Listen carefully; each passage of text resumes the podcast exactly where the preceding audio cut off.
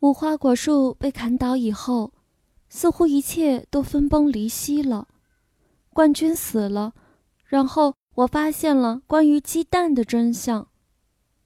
冠军到了该离开的时候，虽然我很想他，但是对我来说，接受冠军的离去比接受鸡蛋的真相还要来得更容易些。我仍然不敢相信鸡蛋的事。在这个事件中。鸡蛋比鸡来的更早，而狗要比他们两个都早。我六岁的一天晚上，爸爸下班回来，卡车车厢里拴着一只已经完全长大的狗，有人在十字路口中间打它。爸爸停下来查他的伤势，他发现这个可怜的小东西瘦得像根铁轨，没带任何证明身份的东西。他饿极了，完全迷了路。他告诉我妈妈：“你能想象有人这样抛弃他们的狗吗？”全家人都聚在门廊上，我几乎挤不进去。一只小狗，一只美妙的、快乐的、棒透了的小狗。现在我明白了，冠军长得一点儿也不漂亮，但在你六岁的时候，任何一条狗，不管它有多脏，都是漂亮的、讨人喜欢的。对哥哥们来说，他也非常好。不过，从妈妈那纠结的表情来看，我知道他在思考丢掉这条狗。哦，没错，我我肯定他是这么想的。但是他只是简简单单的说：“家里没有地方养小动物。”特瑞娜，爸爸说：“这不是养不养的问题，这是同情心的问题。”你不是在对我说想养它当宠物吧？绝对不是这个意思。那你是什么意思？给它好好吃一顿饭，洗个澡，然后我们也许可以打个广告，给它找个家。他隔着门栏注视着他，没有也许，没什么可讨论的。他说：“给他洗个澡，吃点东西，在报纸上登广告。”爸爸一只手搂着马特。一只手搂着麦克，总有一天，孩子们，我们会养只小狗。妈妈已经转身向屋子里走去，听到这里又回过来。除非你们先学会让自己的房间保持整洁，孩子们。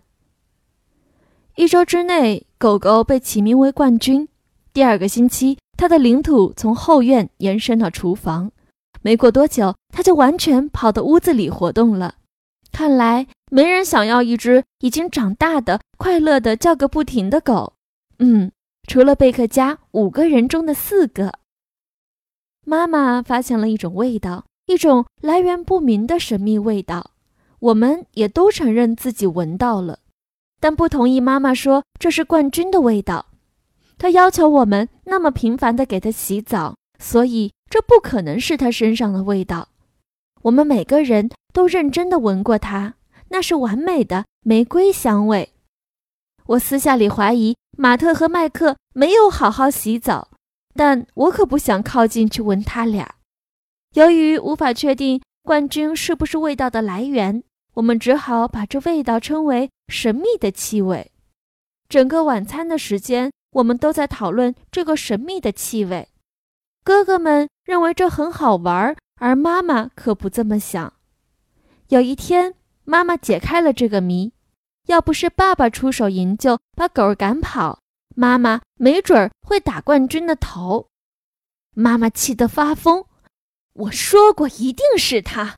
神秘的气味，原来都来自神秘小便。你看见没有？看见没有？他刚才就尿在了茶几上。爸爸拿起一卷手指，冲向刚才冠军待过的地方，在哪儿？在哪儿？三滴液体正顺着桌子腿流下来。那儿，妈妈说，颤抖的手指对准那片潮湿，就在那儿。爸爸把它擦干净，检查着地毯，这里一滴都没有。没错，妈妈叉着腰说，这就是为什么我从来都找不到。从现在起。狗只能待在外面，听见没有？它再也不准进屋了。车祸怎么样？我问。他可以睡在里面吗？让他给里面所有的东西都尿上标记，没门儿。麦克和马特相视而笑。神秘小便，我们可以拿它当成乐队的名字。是的，酷毙了！乐队？妈妈问。等等，什么乐队？但他们已经飞身下楼，跑向自己的房间，嬉笑着讨论 logo 的设计去了。那天剩下的时间里，爸爸和我四处嗅着，捣毁一切犯罪证据。爸爸拿着一瓶氨水喷雾，我拿着消毒剂紧随其后。我们本来想叫上哥哥们，但他们很快开始用喷雾瓶打起水仗，结果都被关了禁闭。当然，对他们来说也没什么不好。从此，冠军成了一条养在室外的狗，而且有可能成为我家唯一的宠物，直到五年级的科技展览会为止。我身边人人都想出了好点子，可我还什么想法都没有。这个时候，我的老师布鲁贝克夫人把我叫到一边，说她的一个朋友有几只小鸡，还说他能给我拿一个受精的鸡蛋来做项目。可我对孵蛋一窍不通啊！我告诉他，他笑了，把手放在我的肩膀上。你不用对什么事情都那么精通，朱莉。学习新东西才是目的的。万一我把它养死了呢？没关系，用科学的方法记录你的工作，还是能得到一个 A。如果你担心的是这个，得到一个 A，我问的是一只雏鸡的死，而他以为这是我最关心的问题。突然间，我觉得自己还不如去造个人造火山，制造合成橡胶，或者是演示几个传动装置算了。可惜，对于布鲁贝克夫人来说，一旦开始就停不下来了。她不再跟我讨论，从书架上抽出《养鸡初学者指南》递给我。她说：“阅读人工孵化的章节，今天晚上做好准备，我明天就把鸡蛋拿来。”可是，别太担心，朱莉。他说：“我们每年都这么做，它总是科技展上最好的作品之一。”可是，我还想说些什么，但他已经走了，去替其他学生解决犹豫不决的问题了。那天晚上，我比之前还要焦虑。我至少把人工孵化的章节读了几遍，仍然不知道从何处入手。我手边根本就没有恰好存着一个旧水族箱，我们也没有一支孵化温度计，不知道烤箱用的温度计合适不合适。我还得控制湿度，否则小鸡就要遭殃了。太干了，小鸡无法破壳而出；太湿了，小鸡可能会死于粘稠病。粘除病。作为一个通情达理的人，妈妈对我说。只要简单的告诉布鲁贝克夫人，我没办法孵出小鸡就行了。你有没有考虑过种豆子？他问我。不过另一方面，爸爸理解我为何不能拒绝老师的分派，而且答应我一定帮忙。孵化箱不难做，吃完晚饭我们就去做一个。爸爸竟然能在我家车库里准确地找出每一件东西。这实在是个宇宙的奇迹！看到他在一块旧有机玻璃上钻出一英寸的洞，我才知道他真的会做孵化箱。上高中的时候，我曾经孵出过一只鸭子。他咧嘴笑着，也是科技展的项目。鸭子？是啊，不过家禽孵化的原理都一样，保持稳定的温度和湿度，每天把蛋翻转几次。过几个星期，你就孵出一只叽叽喳喳的鸟儿了。他递给我一个灯泡，还有一个连在插座上的延长线。把这个穿进有机玻璃上的洞里。我来找几只温度计。几只？我们需要不止一只。我们还需要做个湿度计。湿度计？为了孵化箱里的湿度，就是在一只温度计的球泡上缠上湿纱布。我笑了，不会得粘杵病。他也笑了，绝对不会。第二天下午，我已经拿到了不是一个，而是六个鸡蛋，躺在舒适的三十八点九摄氏度的孵化箱里。不是每个鸡蛋都能孵出小鸡。朱莉，布鲁贝克夫人告诉我，希望能孵出一只，最好成绩是三只。那个成绩被记录在案，是个小科学家。祝你好运。说完，他就走了。记录在案，这跟我有什么关系？我必须每天翻动鸡蛋三次，调节温度和湿度。但是除此之外，还有什么要做的？那天晚上，爸爸从车库拿出一支硬纸管和一支手电筒，他把两样东西捆在一起，让光线从管子中间直射过去。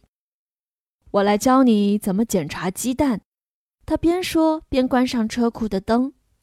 我在布鲁贝克夫人的书里看到有对光检查鸡蛋的内容。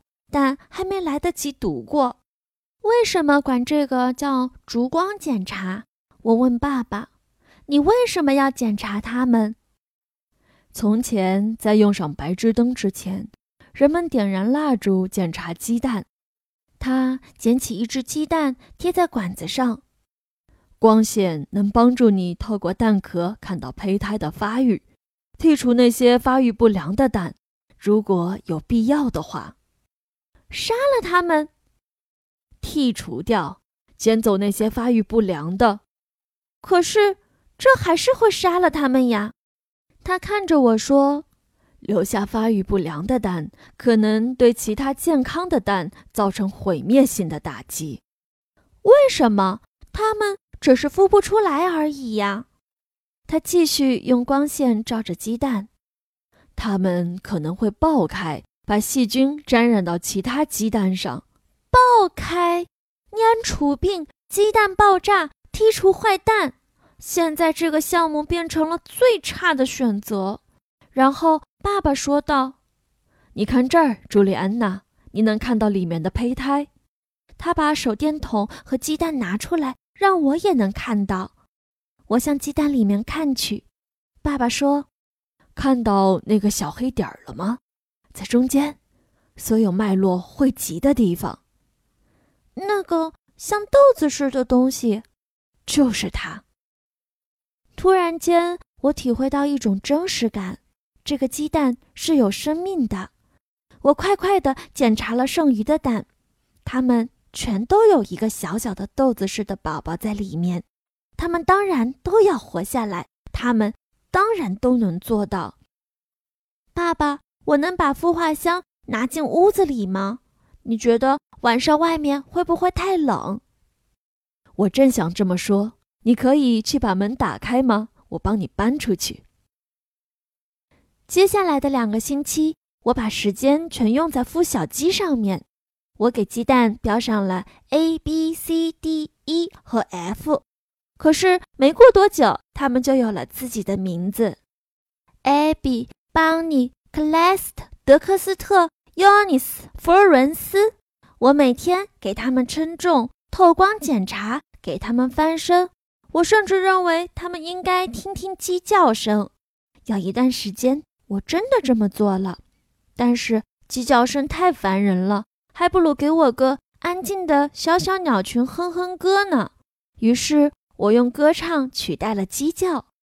很快，我就会不加思索地。对着他们唱起歌来，因为在这些蛋周围，我很开心。我把《养鸡初学者指南》从头到尾读了两遍。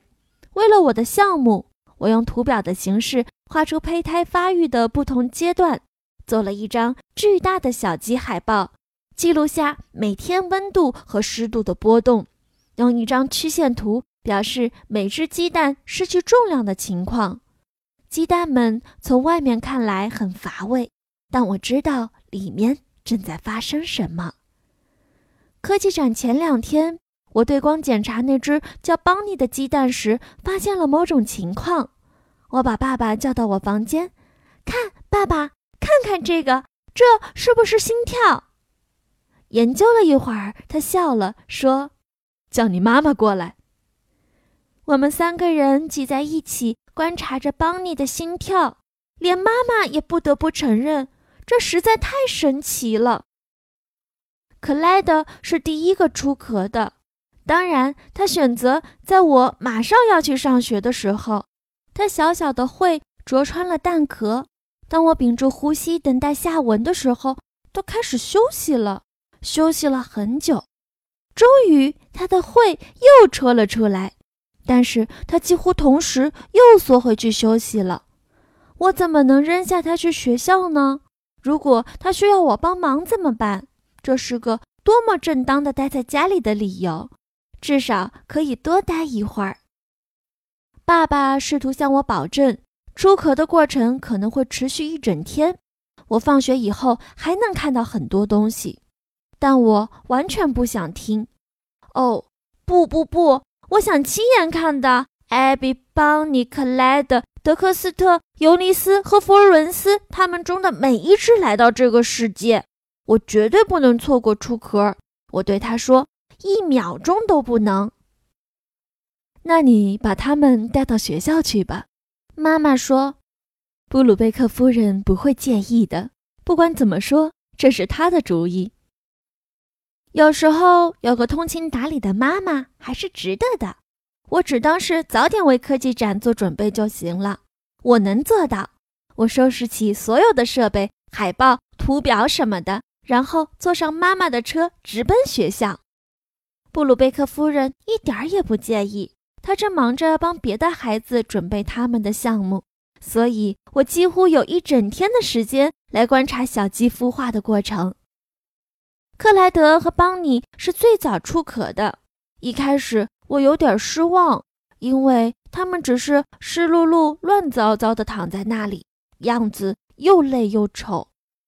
但是。等到艾比和德克斯特破壳的时候，邦尼和克莱德的羽毛已经蓬松起来，蠢蠢欲动了。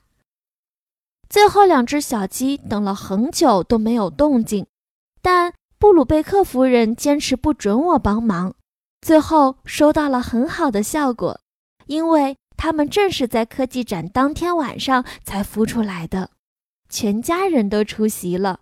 虽然马克和麦克只看了两分钟就跑去别的展位，但是爸爸妈妈留下来看完了全过程。妈妈甚至把邦尼捧在手里，拿脸去蹭了蹭他。展览结束之后，我收拾东西准备回家。这时，妈妈问我：“这些是不是要送回给布鲁贝克夫人？”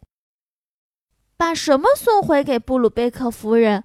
我问他：“这些小鸡。”朱莉，你不是想自己养着它们吧？说实话，我从没想过孵化以后的事情。我的注意力一直集中在怎么把它们带到这个世界上。但是妈妈说的对，现在它们出生了，六只毛茸茸的可爱小鸡，每只都有自己的名字，以及我几乎可以预见到自己独特的个性。我，我不知道。我结结巴巴地说：“我去问问布鲁贝克夫人。”我去找布鲁贝克夫人，可我打心眼里希望她不需要把小鸡还给她的朋友。不管怎么说，是我孵化了它们，是我给它们起了名字，是我保护它们远离烟除病。这些小小鸟儿是属于我的。布鲁贝克夫人说：“它当然是属于我的，全都是我的。”这让我松了口气，却成了妈妈的噩梦。祝你养得开心。说完，他就急匆匆跑去帮海蒂拆除他的伯努利定律实验装置了。回家的路上，妈妈一直很沉默。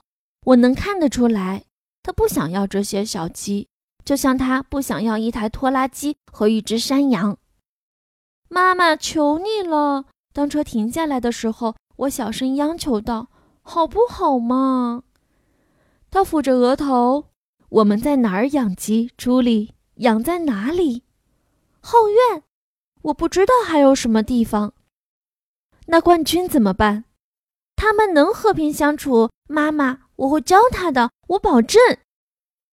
爸爸轻声说：“他们都是些独立的动物，特瑞娜。”可是哥哥们又跳出来捣乱。冠军会在他们身上撒尿，妈妈。他们突然之间得到了灵感。没错，可是你根本不会发现，因为它们本来就是黄色的。哇，黄毛，好名字，真的。但是等等，别人会以为这是说我们的肚子上长出了黄毛。哦，好吧，忘了它吧。是啊，让狗杀掉小鸡吧。我的哥哥们瞪大了眼睛瞧着对方，突然又喊了起来：“杀死小鸡，就用这个名字吧，怎么样？”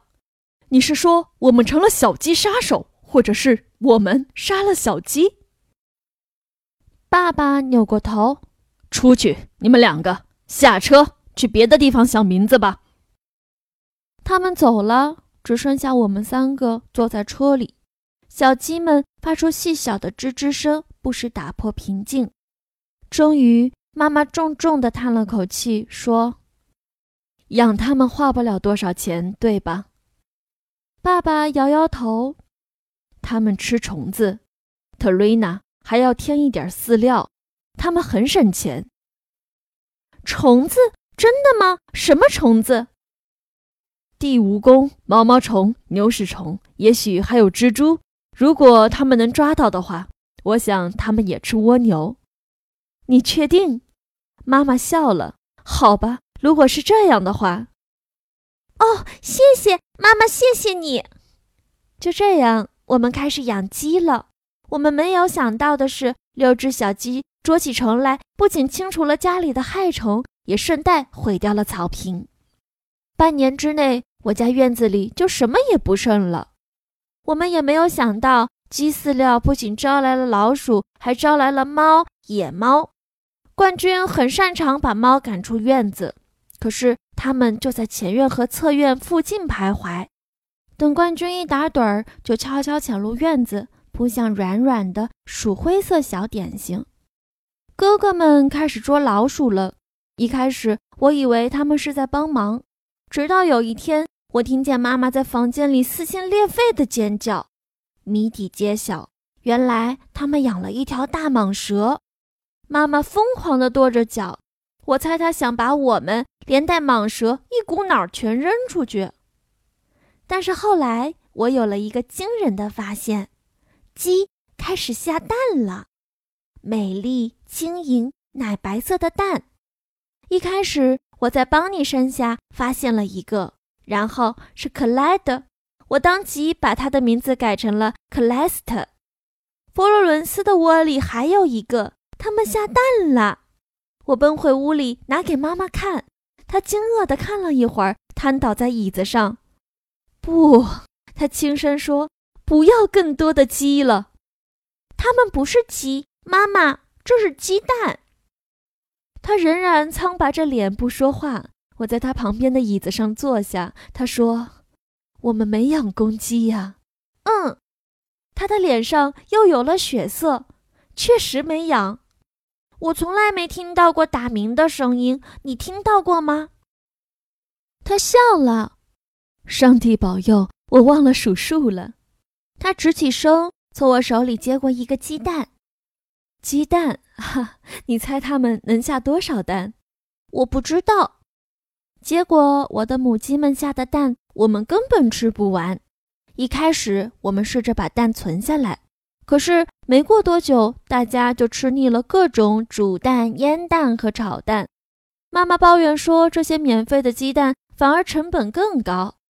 一天下午，我去捡鸡蛋的时候，邻居斯杜比太太靠在围栏上对我说：“如果你有多余的蛋，我很愿意买一点儿。”真的？我问。当然，散养的鸡蛋是最好的。你觉得两美元一打怎么样？两美元一打，我笑了，没问题。好，那就说定了。什么时候有多余的蛋，就给我送过来。昨天晚上，我和赫尔姆斯太太在电话上讨论过。不过，我想先来问问你，这样就能保证你优先把蛋给我了，好吗，朱莉？当然可以，斯杜比太太。多亏斯杜比太太和隔着三座房子的赫尔姆斯太太，我家的鸡蛋过剩问题得以圆满解决。我本来应该把钱交给妈妈作为毁掉后院的赔偿，但她只是说：“没用的，朱莉安娜，钱你留下吧。”于是我就理所当然地开始偷偷存私房钱了。有一天，我去赫尔姆斯太太家的路上，罗基斯太太刚好开车经过，她冲我微笑挥手。我怀着负疚意识到，也许在鸡蛋的问题上，我表现得不像个好邻居。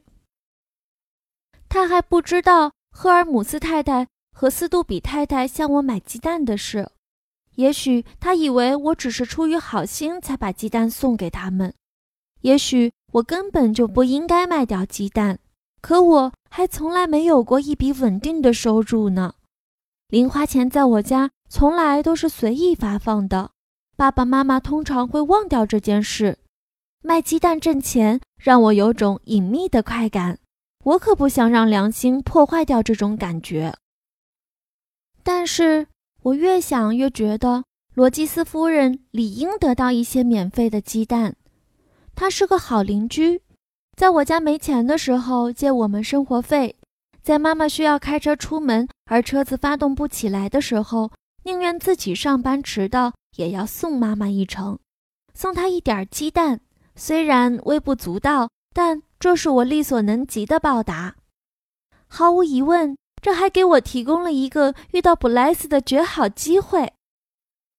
在清晨寒冷的阳光下。他的眼睛一定比平时更蓝。他看着我的样子，脸上的微笑和害羞，那是和我在学校里遇到的完全不同的布莱斯。学校里的布莱斯看上去把自己隐藏得更深。第三次去罗基斯家送鸡蛋，我发现布莱斯在等我。他会等在门口为我开门，然后说：“谢谢，朱莉。”再加一句：“学校见。”一切都是值得的，即使赫尔姆斯太太和斯杜比太太后来提高了购买鸡蛋的价格，我仍然觉得值得。因此，六年级、七年级和几乎整个八年级，我都给罗基斯家送鸡蛋。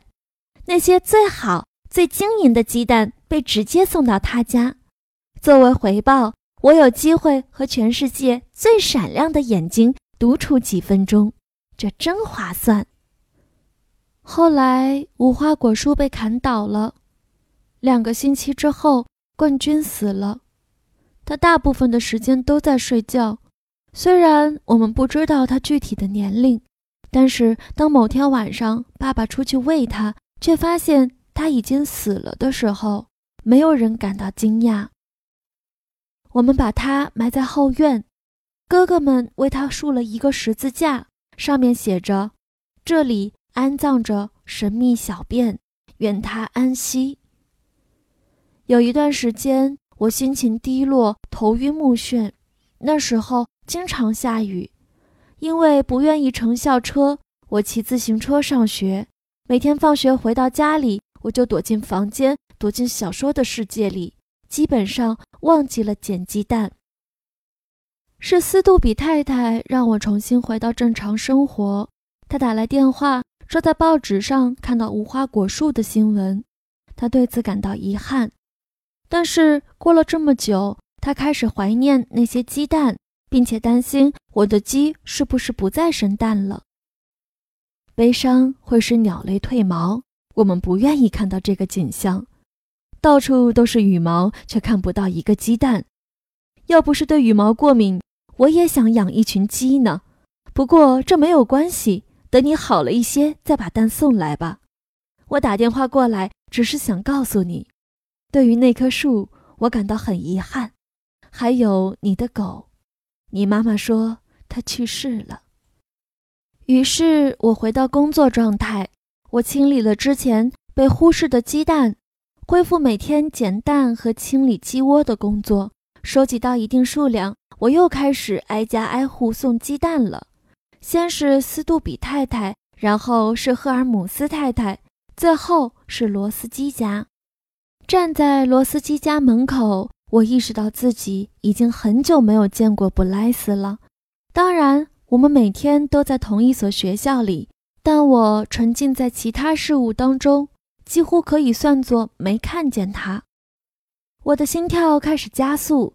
当门吱扭扭地打开了，他的蓝眼睛望向我的时候，我准备好的话全都不见了。我只好说：“拿去。”他接过半箱鸡蛋，说：“你知道，你其实不用送给我们。”我知道。我低下头。我们沉默地站在那儿，时间是破纪录的长。最后他说：“那么你会回来坐校车上学吗？”我抬头看着他，耸耸肩，不知道。我从那之后就没有到过那里，你知道的。现在那里看上去没有那么糟了，全清理干净了，可能很快就会开始打地基。对我来说实在是太可怕了。呃，他说，我得准备去学校了，一会儿见。他笑着把门关上。